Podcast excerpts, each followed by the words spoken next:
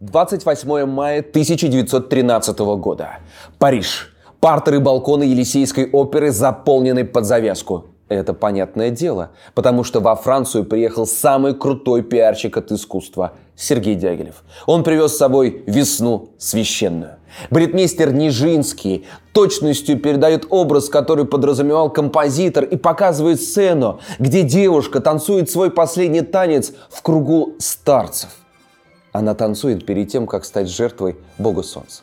Но Стравинский, не дожидаясь окончания спектакля, покидает зал и уходит за кулисы. Почему?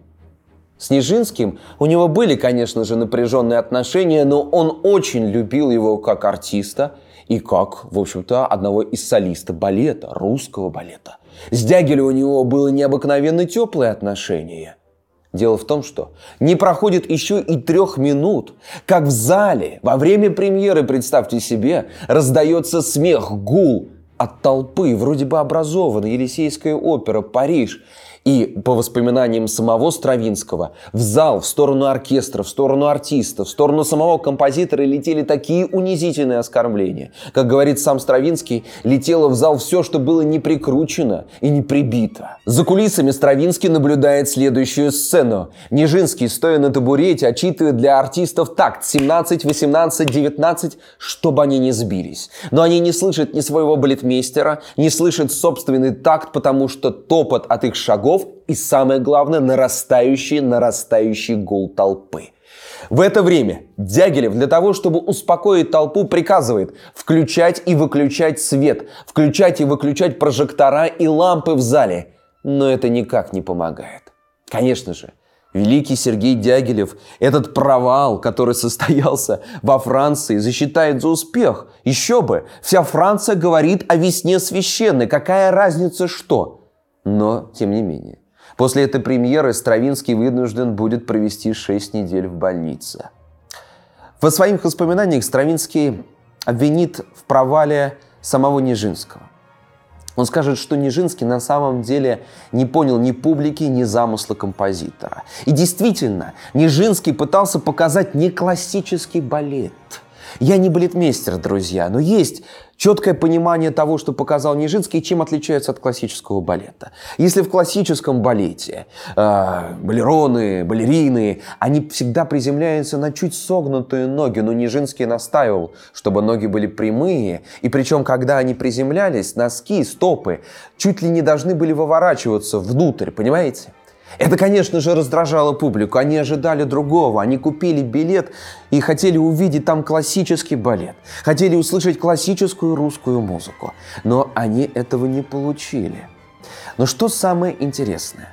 Ровно через год, в 1914 году, уже без балета, Дягилев и Стравинский снова приезжают в Елисейские поля – они снова показывают весну священную. И публика, и те самые критики, которые поносили Стравинского, которые говорили, что Дягилев не разбирается в искусстве, они начинают петь дифирамбы нашим ребятам. Они начинают говорить, что Стравинский великий композитор, и они физически, ребят, буквально, друзья, выносят его на руках. И Стравинский входит в историю как последний композитор, которого вообще выносили на руках. Еще раз повторюсь. Дягилев поверил Нижинскому. Он поверил его в талант. И сам Стравинский говорит, замечательный артист, замечательный балерон, но балетмейстер никакой, он лишь играл в балетмейстера. Как скажет чуть ранее римский Корсаков, учитель Стравинского, по немножечко другому поводу, он говорит о том, что кто-то сочиняет, сидя за роялем, а кто-то сочиняет без рояля. Ну вот Нижинский был именно таким. Друзья, как вы понимаете, сегодня речь пойдет о Игоре Федоровиче Стравинском, о величайшем русском композиторе. Но перед началом я должен сделать очень важную ремарку, друзья.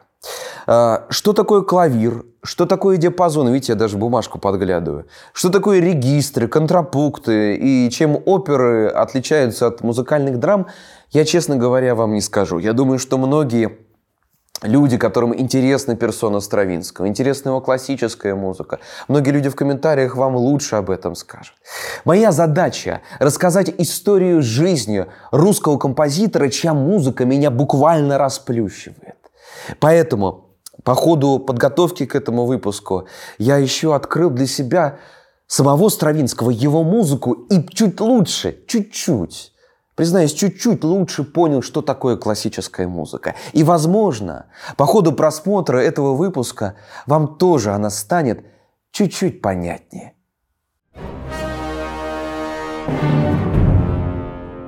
Стравинский особенный, скиталец, да, иммигрант. Он гордость большой России – он, говоря словами Достоевского, искал всемирное счастье, чтобы успокоиться. С меньшим он просто не примирялся. Стравинский показывает свою способность всемирной отзывчивости, как наш Пушкин – он вдохновлялся одновременно и сказками Андерсона, и русской народной поэзией, мелодией мадридских таверн и в то же время обрядами, свадебными обрядами русского народа, мелодией черных джазменов, украинской лирикой, а также городским фольклором и масленичными гуляниями. Вот кем был этот Стравинский. Речь пойдет о композиторе, о русском композиторе, который проделал свой путь от России до космоса. Игорь Федорович Стравинский родился 17 июня 1882 года в столице Российской империи. С первых лет своей жизни Стравинский-младший слышит музыку, потому что его отец был ведущим артистом сначала Киевского оперного театра, а потом ведущим оперным басом в Санкт-Петербургской императорской опере. Кстати, Первая оперу, которую услышит Стравинский, будет опера Глинки «Жизнь за царя». Потом эта опера будет открывать спектакли во время русских сезонов Дягилева. Мама уделяла Стравинскому, так, собственно, как и его брату, немного времени. Больше всего со Стравинским занималась его няня, родом из Восточной Пруссии, э, которая совершенно не знала русского языка. Если вы будете в Петербурге или вы в Петербурге, вы можете, вернее, так скажем, могли бы увидеть дом Стравинских на Крюковом канале. Но во время Великой Отечественной войны этот дом разбомбили. Но на бывшем английском проспекте вы можете найти дом, где Стравинский жил со своей первой женой. С первой женой отдельная история. Екатерина Насенко, так ее звали, они поженились вне закона. Им пришлось долго искать священника под Санкт-Петербурга, э, священника, который бы не запрашивал документов о родстве.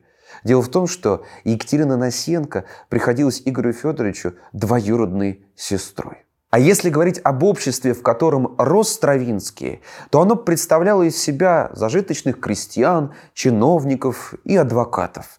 Поэтому родители Стравинского отправили сына не в консерваторию. Они отправили его сначала в гимназию, которую он очень не любил. Там даже друзей у него не было. А затем отправили его на юридический факультет Императорского университета. То есть, понимаете, да? У великого русского композитора Стравинского нету музыкального образования. Он не пошел в консерваторию. Ну, собственно, как и я. Сам Стравинский вспоминает об окружении родителей как о людях, которые больны кокетством либерализма. Это цитата из его автобиографии, которая называется «Хроника жизни». Люди передовых воззрений, атеисты, материалисты и одновременно толстовцы, которые очень сильно ругали тиранию. Поэтому тянулся он к людям другого склада, которые ну, попадались на его пути. И однажды Стравинский задался таким вопросом. А что определяет путь композитора? Вот такой хороший вопрос родился в уме молодого композитора – Ответ подсказала незабываемая встреча с Чайковским.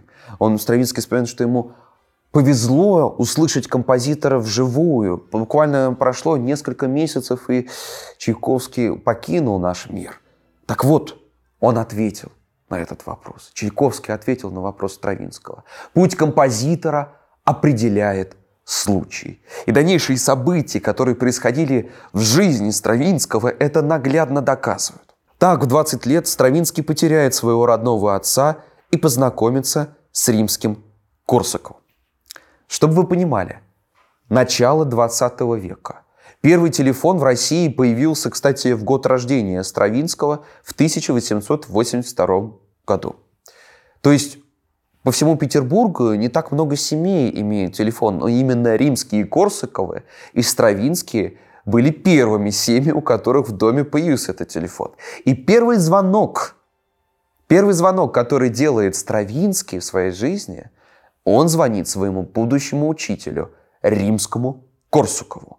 Он спрашивает у него, как же ему войти в этот большой мир музыки, как ему стать композитором, как ему научиться, ведь он консерваторию даже не начинал, у него другая учеба. И да, Римский Корсаков дает ему совет. Не надо тебе идти в консерваторию. Совет он это дает, правда, после того, как Стравинский ему сыграет те этюды, которые он подготовил и даже сам сочинил, потому что Стравинский умел в импровизацию.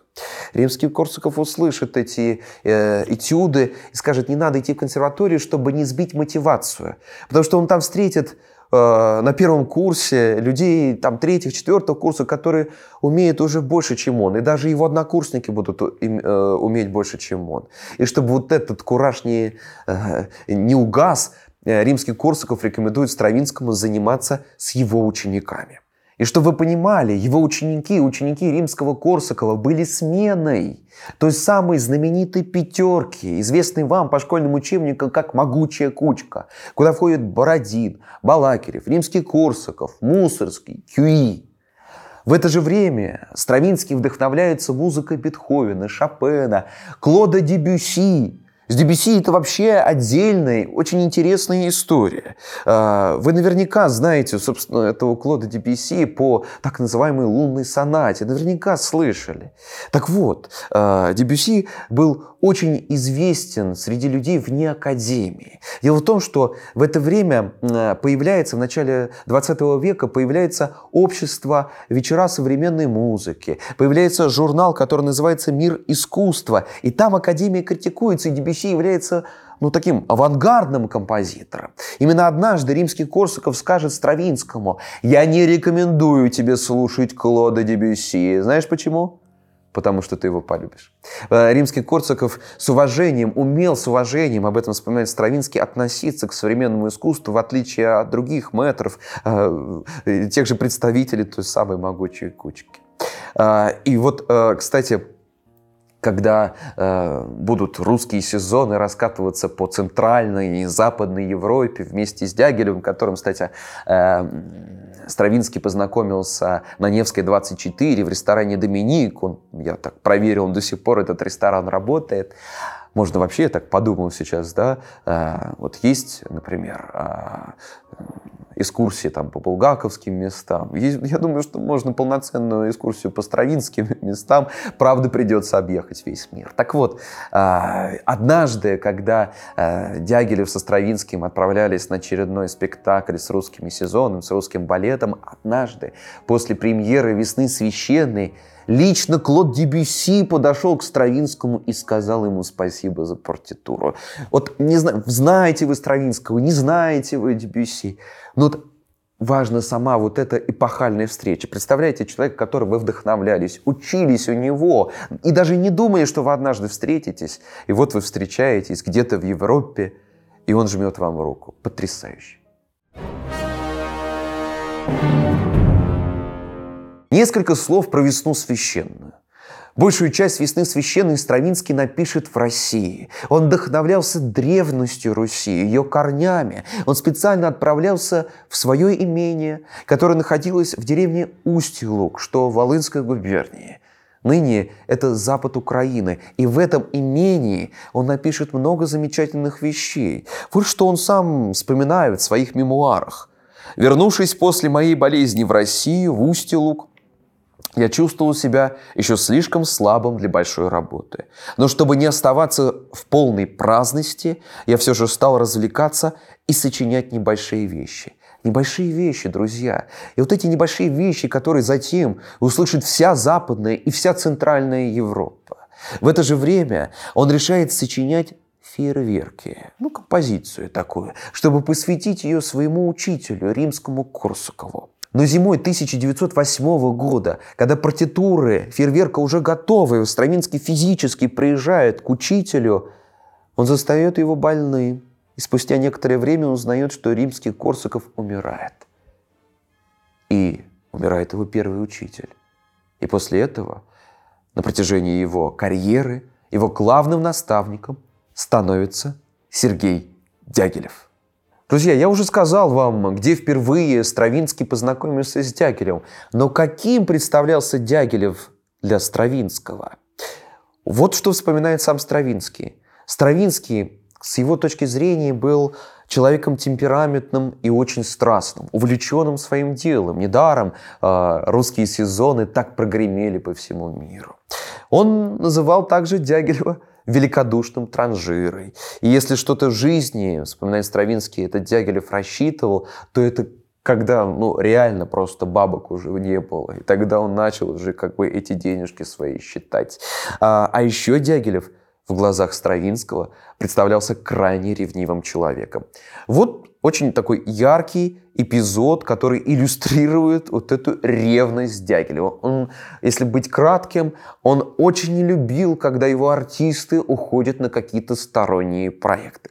И вот представьте себе, Первая мировая война – Буквально все финансовые связи с Россией у Стравинского оборваны. Нужно как-то кормить вообще-то четырех детей, жену, матушку свою, которая заболела и застряла в Европе, когда навещала своего сына. Надо как-то кормиться. И вот Стравинский соглашается на халтурку, берет заказ от госпожи Полиньяк, ну, знаете, как обычный фрилансер, соглашается взять заказ на 12 тысяч фунтов.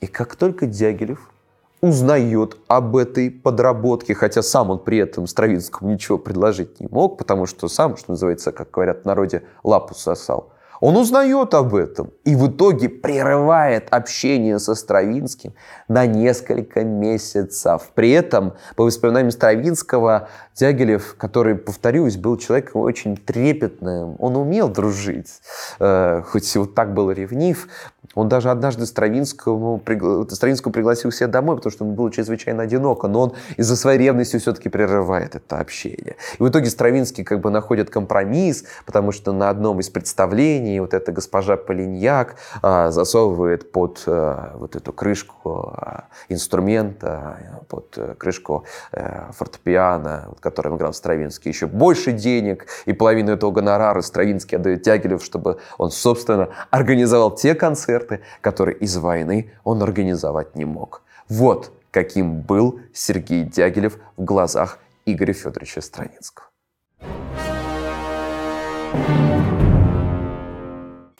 Черт возьми, вы только представьте, идет Первая мировая война, 14 год. Дягилев решает дать благотворительные концерты в поддержку Красного Креста в Женеве и в Париже. До этого, в 1910 году, они прокатывались уже по Европе с концертом «Жар птицы». И представьте себе, перед началом вот этой «Жар птицы» певица Филия Литвин, которая говорит на французском языке, поет на немецком, итальянском, русского не знает, поет национальный гимн.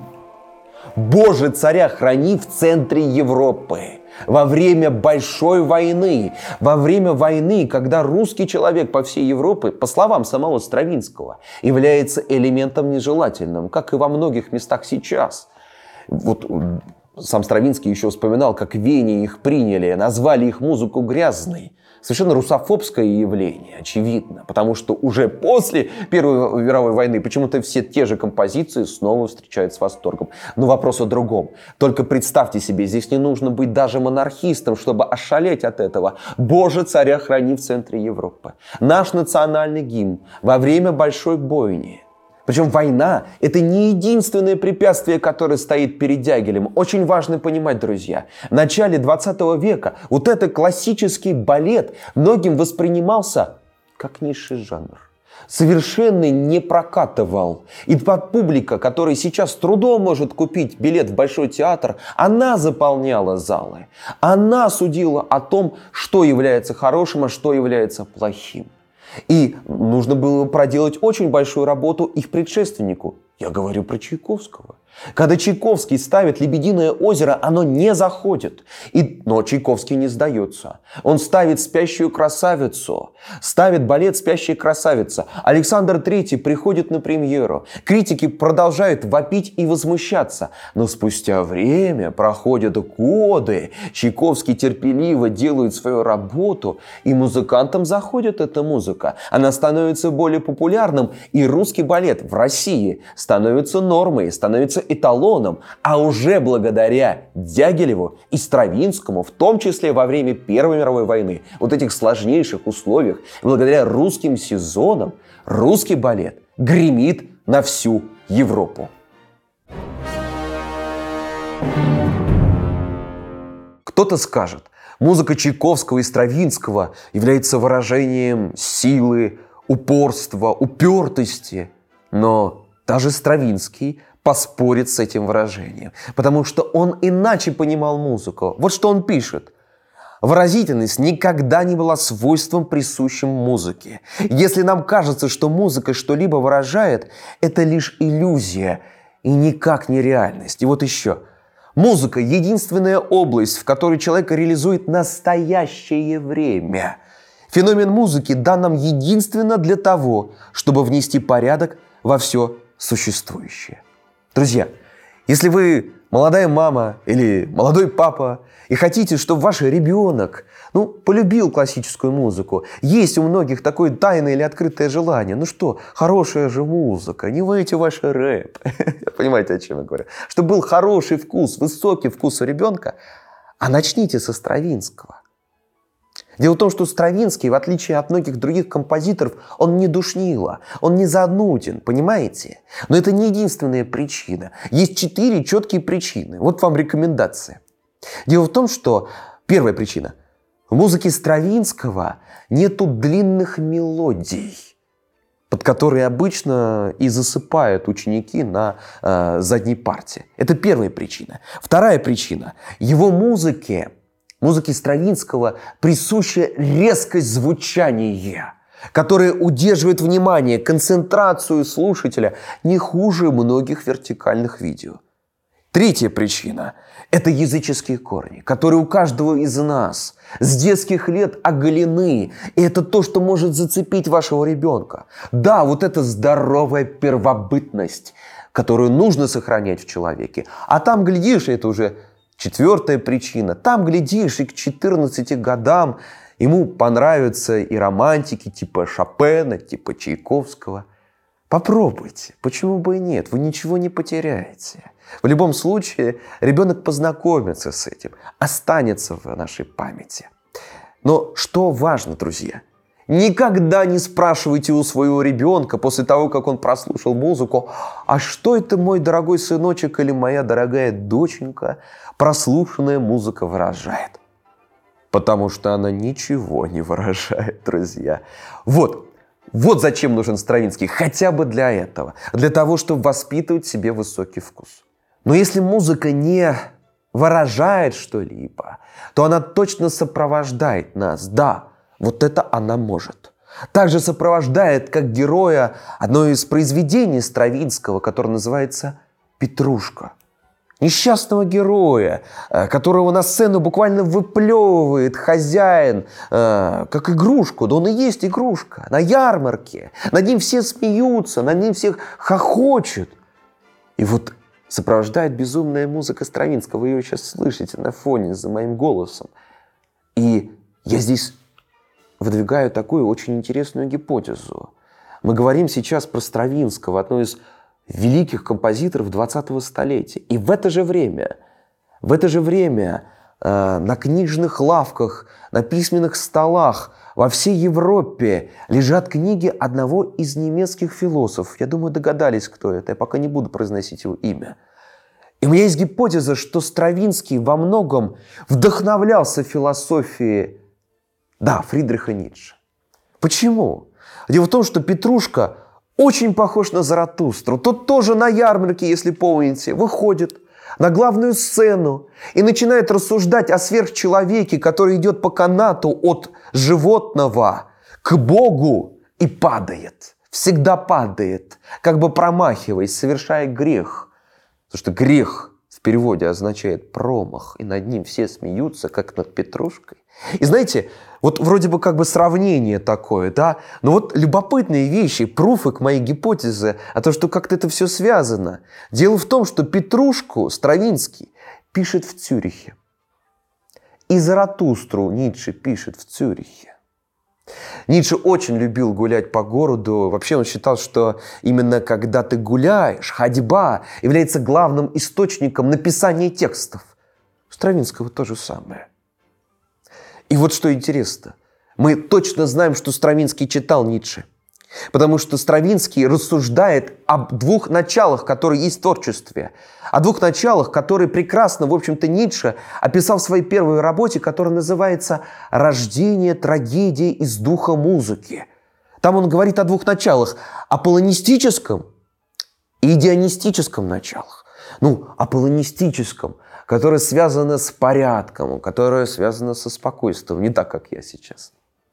С каким-то разумом, да, с подходом ремесленника, мастера, если угодно. А вот Дионис, он как бог вина, как бог хаоса, связанный с вот этим безумием ваханок. Э, Стравинский его отрицал. Стравинский выбирал Аполлона, потому что он видел в музыке именно порядок. Потому что Дионис, как рассуждает Стравинский, ставит целью потерю «я», когда искусство требует от художника полноты сознания. Поэтому Стравинский даже называет себя не композитором. Он говорит, я не композитор, я изобретатель музыки. Понимаете разницу?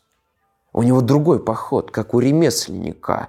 Он даже когда работал с партитурой, Стравинский работал с партитурой, у него не оставалось лишних деталей, как вы, собирая мебель от Икеи. Такого не бывает. Он все использовал. Потому что он подходил с технической стороны. И представляете, какой гений. Послушайте музыку Стравинского, послушайте «Весну священную», «Петрушку», и вы поймете, о чем я говорю. Это не, там нету лишних деталей при этом, понимаете? И вот э, даже когда Стравинский оказался на обложке журнала «Тайм», его портрет был украшен надписью «От Диониса намек, от Аполлона приказ». Он был служителем Аполлона. Он был служителем Бога спокойствия и порядка, чего он и добивался от музыки, как он и представлял себе музыку как таковую. И, конечно, я не утверждаю, что Стравинский напрямую заимствовал ницшанский сюжет. Я показываю, друзья, лишь вот эту культурную связь эпохи, как это все объемно, как это безумно интересно. Ведь Ницше, он, по сути, создал 20 век, в который Стравинский творил.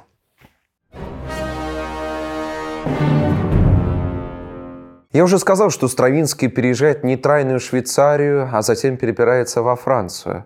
Но это не было эмигрантским побегом. Как многие, к сожалению, присваивая к себе Стравинского как человека, который был настроен антироссийски.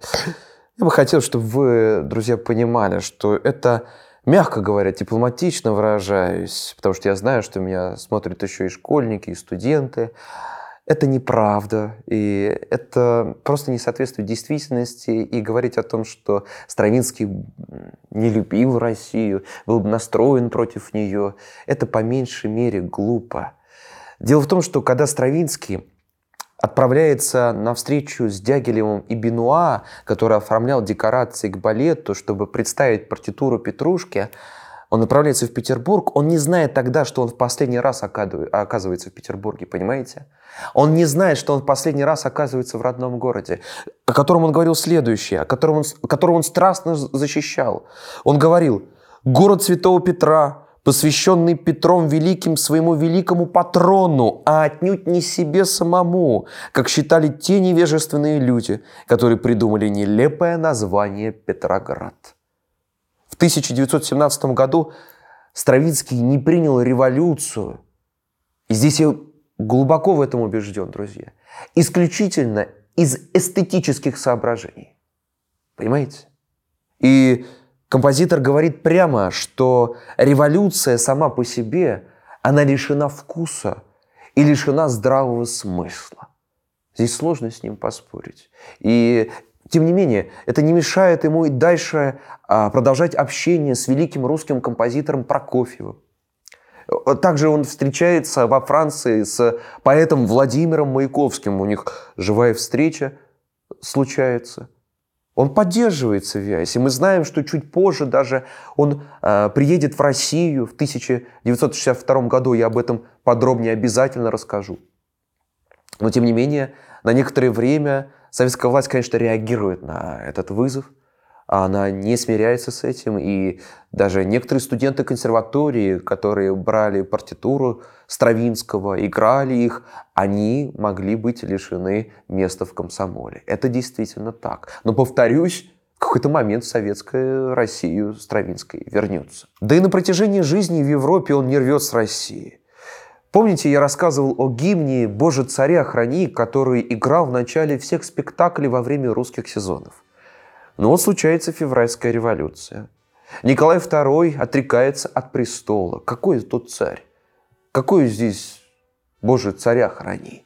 И тогда Стравинский с Дягилевым начали думать, а какую композицию э, представлять европейской публике перед началом русского сезона. И тогда они решили – взять песнь волжских бурлаков. Она вам известна. Это песня «Дубинушка». Стравинский берется за то, чтобы написать мелодию для оркестра по песне «Дубинушка». И теперь европейский зритель слышит именно ее вместо «Боже, царя храни». Но это еще не все. А, несмотря на то, что Стравинский потерял средства к существованию, Европу он все равно продолжал называть чужбиной. Ему Пришлось даже однажды придумать передвижной театр. Для этого передвижного театра он потратил кучу времени а, в поисках мецената. Он наконец нашел этого мецената, и он стал создавать пьесу по русским сказкам Афанасьева.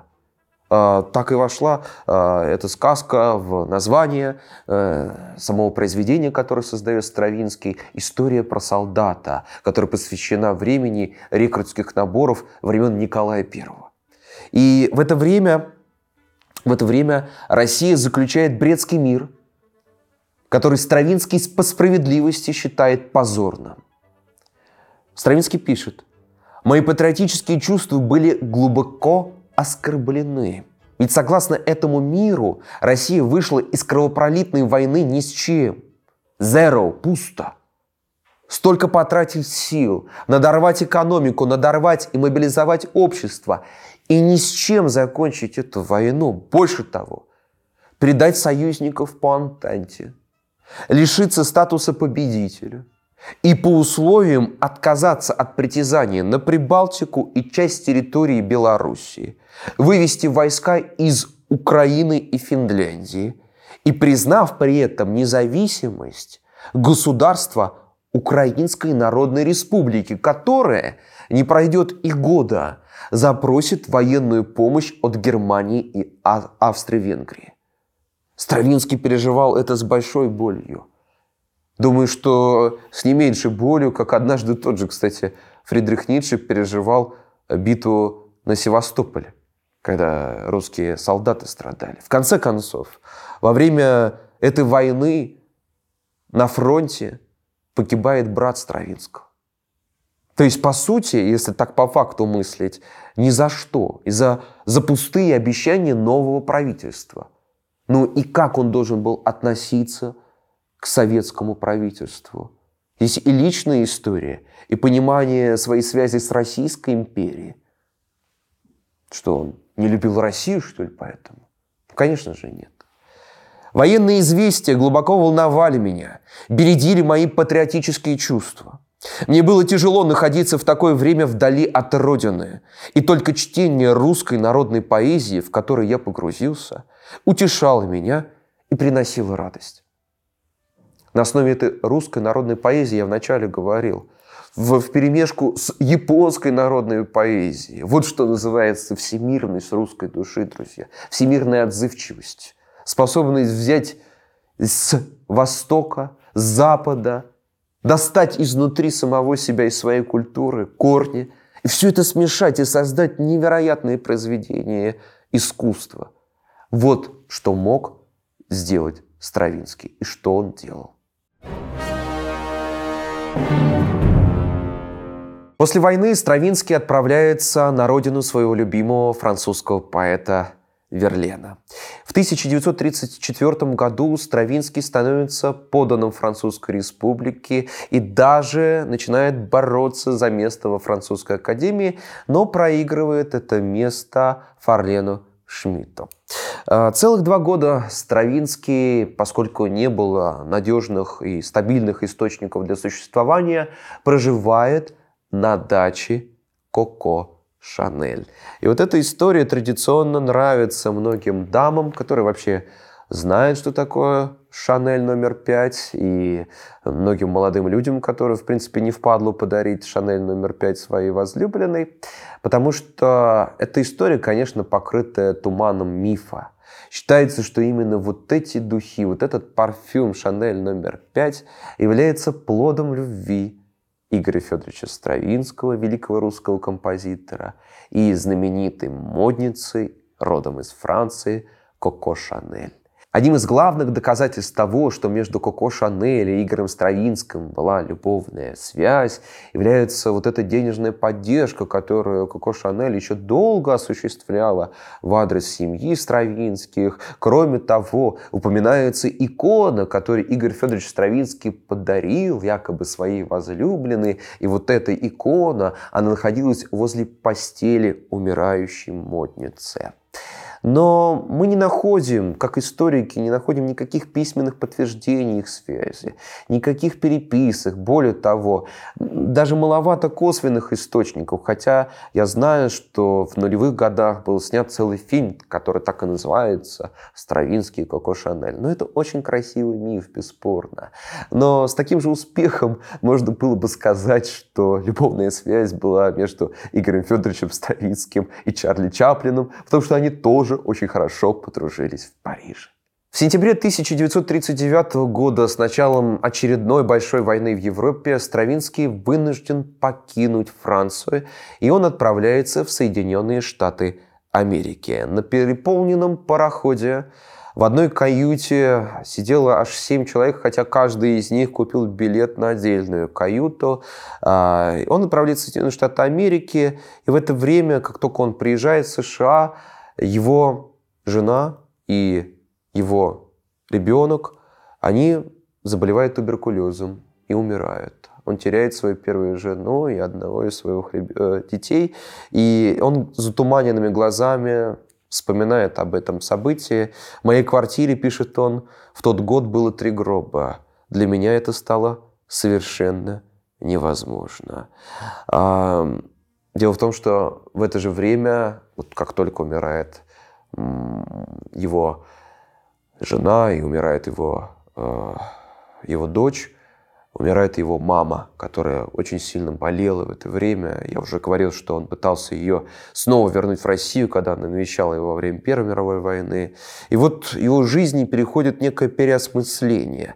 Он останавливается в Голливуде, и он понимает, что он не приспособлен к тем условиям жизни, в которых он оказался. И он не хотел к ним приспосабливаться на самом деле. Он не хотел играть по правилам и жить по законам голливудского времени, где все поставлено на конвейер. А, да, он любил на самом деле Голливуд как зритель. Его любимый вестерн, который называется «Просто стрельба» и «Просто сюжет», он он пересматривал просто несколько десятков раз и любил комедии, вот эти комические картины, как он говорил, которые э, производит Голливуд. Но он отказывался писать для них музыку. Он полностью отрицал всякие деловые контакты с продюсерами кинофильмов. А однажды э, голливудская студия предложила Стравинскому 100 тысяч долларов Сейчас это просто ну, гигантская бабла, ну, очень много денег. А тогда это космическое, за три партитуры в год.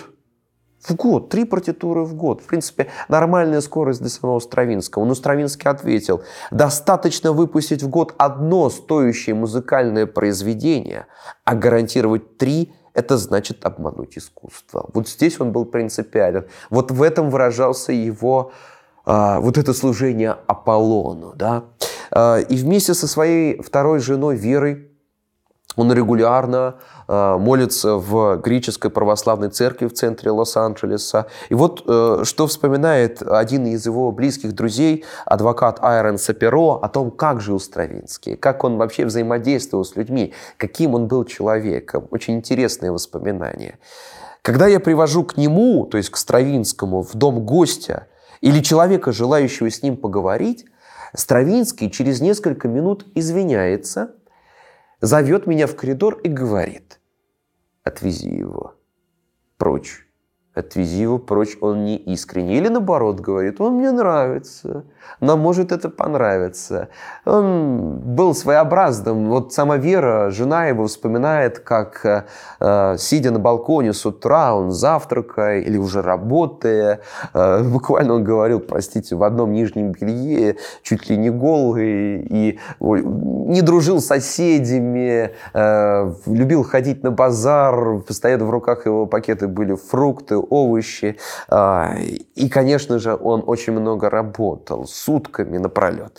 И в 66 лет Стравинский, а, когда уже проживает в Голливуде, он не беден, но и не богат. А, если бы, например, Россия Советская Россия присоединилась к Международному союзу авторских прав, он бы, конечно, был бы богат. Он, конечно же, был безусловно богат, но на самом деле все его ранее а, созданные произведения, они были, ну, были пиратскими, по сути говоря, современным языком. Он владеет, да, владеет своим домом в Голливуде, у него есть рояль для него, для его семьи, его дочь э, Милен живет неподалеку от него. А, он становится гражданином США с 1945 года. Он любит, чтобы его называли да, калифорни... Э, калифорнийским композитором. Он создает вокруг себя такой образ, притягательный образ, чтобы, опять же, быть на виду. Вот он изобретает такой имидж. И когда советская Россия называет его ренегатом, человеком без отечества, Стравинский фыркает. И он говорит – я эмигрант от царей, а не от советов. Но тут тоже мы видим вот эту взаимосвязь, она позже еще будет во время визита его в Советский Союз показана. И вот, друзья, 1940-е годы, 50-е годы уже, чуть дальше зайдем, у Стравинского происходят не только перемены такие большие, болезненные перемены в жизни, но и смена стиля. Он выбирает путь к бесчувственной музыке. Не в том смысле, что когда слушатели будут слушать, как, не знаю, как бензопилу какую-то, не в этом дело. Он использует метод остранения, который придумал Шкловский и использовал Толстой, например, в рассказе «Холстомер». Театр представления, а не переживания. Вот что заботит Стравинского. Теперь он думает о себе как о гораздо больше связанном с 18 17 веком, чем с нынешним. То есть он обращается во времена Баха, он говорит, во времена Баха качество изготовления было намного лучше, чем сейчас. Сначала нужно было быть ремесленником, стать ремесленником. Теперь у нас есть только талант, сетует Стравинский. Нам не хватает погружения в детали, погребения себя ради воскрешения великого музыканта. Или, как я напомню, говорил сам Стравинский, изобретателя музыки. В США Стравинский помимо сочинения музыки также занимается преподаванием. Он читает в Гарварде лекции. Он пишет, вдохновение вторично, тонкость культуры, безошибочное искусство – вот главное, нет, единственные критерии в оценке искусства. А тенденциозность, говорит Стравинский, это враг творчества. Это враг искусства. Он осуждает космополитизм, который, по его мнению, ведет к хаосу. Его против... он, он противоставляет национальную тенденцию, которая, в свою очередь, является, с точки зрения Стравинского, синонимом порядка, дисциплины, железного подхода к творчеству. И многие, конечно же, из-за лекций в Гарварде будут критиковать Стравинского, а, потому что он, как по мнению многих, противоречив во многом. Но здесь я еще раз, как видите, он повторяет за собой, что порядок очень важен, возвращение к национальному. А, и вот однажды Стравинский работал с гимном Соединенных Штатов Америки, он обработал его, а, предложил множество мажорных аккордов, а, пригласил негритянский хор. Напомню, друзья, это 40-е, 50-е годы. И после первых представлений этого обработанного гимна композитор встречается с толерантнейшей местной полицией, которая говорит ему еще раз дашь этот концерт с вот этой обработанной музыкой, с обработанным гимном, мы тебя обвиним, вот цитата по следующей статье, в присвоении духовных ценностей американской нации. И в связи с этим Стравинскому пришлось завершить вот эти концерты с обработанным гимном США. В США много, повторюсь, предлагали Стравинскому писать музыку для кино, но Стравинский, но Стравинский отказывался. Он объяснял тем, что само по себе кино, вернее музыка в кино, она случайна, она хаотична, хотя музыка является синонимом порядка. Но он лишь однажды соглашается написать произведение, которое называется «Потоп» не для кино, но для американского телевидения. И пишет еще также краткую элегию в память об убитом Джонни Кеннеди. Но зато Стравинский пишет, например, русское скерца для джаза Поля Уайтмана, а затем джаз «Черный концерт» для Вуди Германа. После Второй мировой войны э, Стравинский соглашается на безумный коллаб, э, в котором принимает участие писатель и голливудский сосед Стравинского. Вы знаете этого писателя Хаксли – я думаю, что вы читали его антиутопию «О дивный новый мир». И коллаб с лучшим другом Бродского Уистоном Хью Оденом. Вместе с композитором, э, которого звали Честер Колман, Стравинский создает большую оперу по картинам старого английского художника из XVIII века Хогарта. Называется это произведение «Похождение повесы». Премьера состоялась в Венеции и Париже в 50-х годах, но снова как-то и Венеция, и Париж э, на одной из очередных премьер Стравинского встречают его с холодом. Впрочем, это не помешало Стравинскому, как я уже тоже говорил, оказаться на обложке журнала Time. Но зачем я снова вспоминаю об этой обложке? Дело в том, что всего за историю 20 века на обложке журнала Time появлялось только три русских композитора. Хотя на самом деле аж три русских композитора. А, это первый композитор был Шостакович в пожарном шлеме. Вы видите сейчас перед собой эту обложку. А, мир узнал о его музыке а также узнал его о работе во время Великой Отечественной войны, когда он снимал с крыши консерватории немецкие зажигательные шашки. Второй композитор, который оказывается на обложке журнала Time, это академический композитор Прокофьев, э, чью э, пятую симфонию американцы э, услышали сразу после войны, и надпись на этой обложке была следующая. «Отмеряет время марксистским метрономом.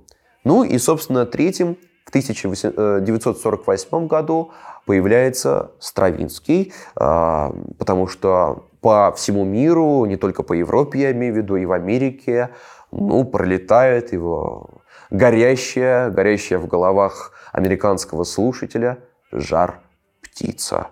Аполлону приказ.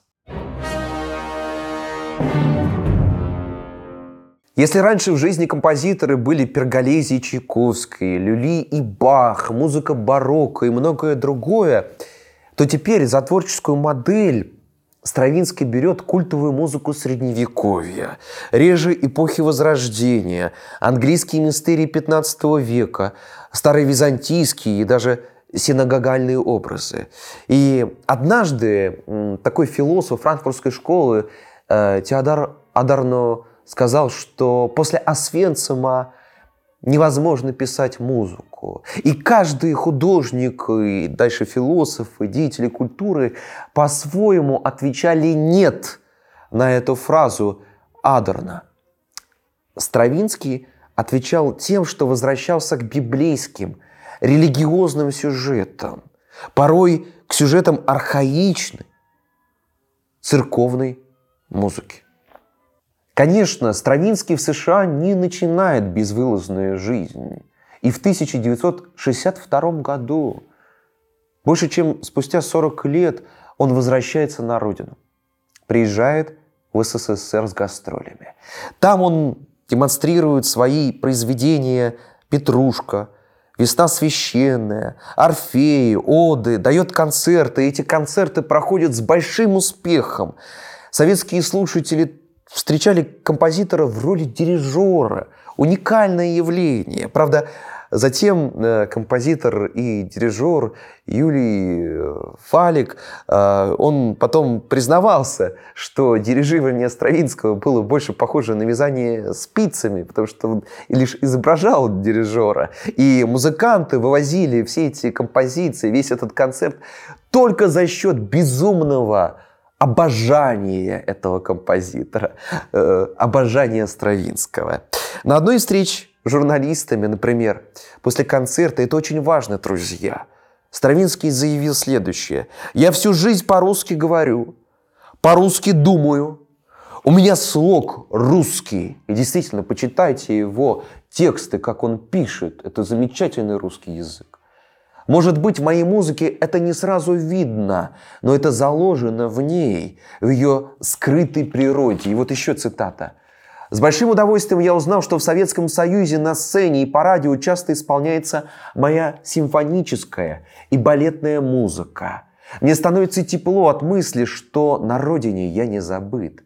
В этой чудесной атмосфере я, признаться, почувствовал себя молодым, хоть согласитесь, в 80 лет – это не так-то просто.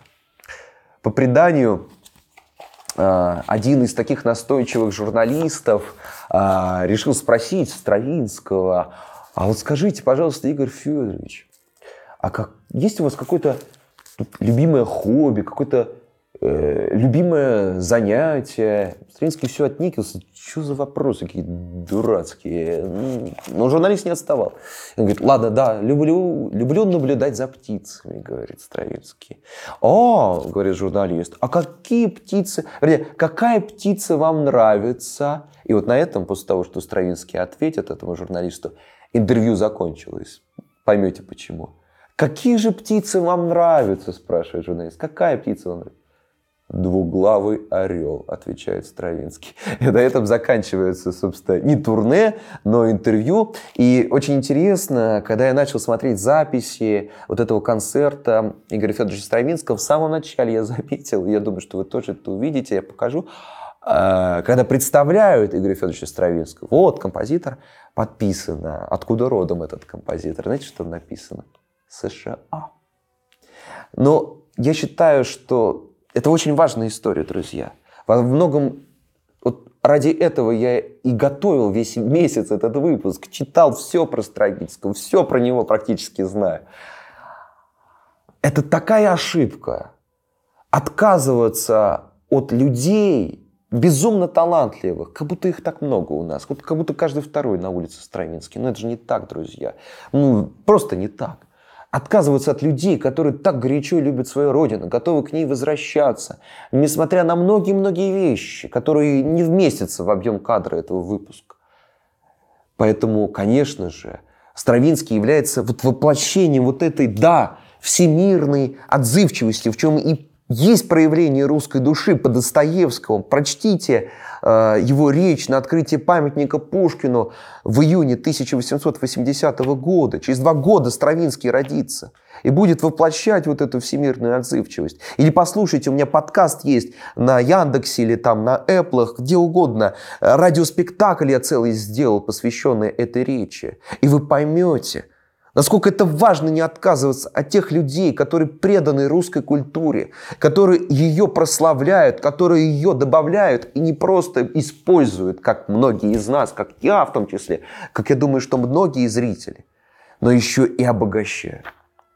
Это так важно, друзья. Конечно же, родина Стравинского – это Россия, и недаром по всему миру разбросаны памятные места о нем – улица в Амстердаме и аллея в Лозанне, площадь в Париже, памятник в Швейцарии и мемориальная доска в Киеве, кратер на Меркурии и даже целый астероид назвали в честь Стравинского.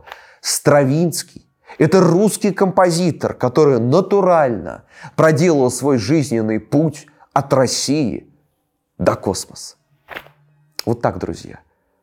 Я пока рассказ этот вел об истории жизни Стравинского, Игоря Федоровича, я чуть лучше понял русскую душу, уж извините за такой за пафос, классическую музыку. И надеюсь, что вы тоже немножечко благодаря этому выпуску, что досмотрели его до конца, приблизились к, к истине, что ли, к пониманию того, как важна эта музыка, и как важно поддерживать нашу культуру вообще, и как понимать искусство.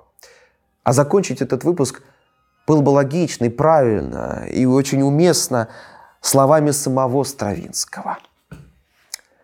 Для человека определенной эпохи невозможно полностью охватить искусство эпохи предшествующей, раскрыть его смысл, таящийся под устаревшей внешностью, и понять язык, на котором уже больше не говорят. Если человек этот не имеет ясного и живого ощущения современности и сознательно не участвует в окружающей его жизни. Помните, я говорил о том, что для Стравинского музыка – это про настоящее. Друзья, будьте настоящими. Присылайте это видео друзьям, если вам понравился э, выпуск. Подписывайтесь на канал, делайте все, что угодно. Спасибо вам за внимание. thank you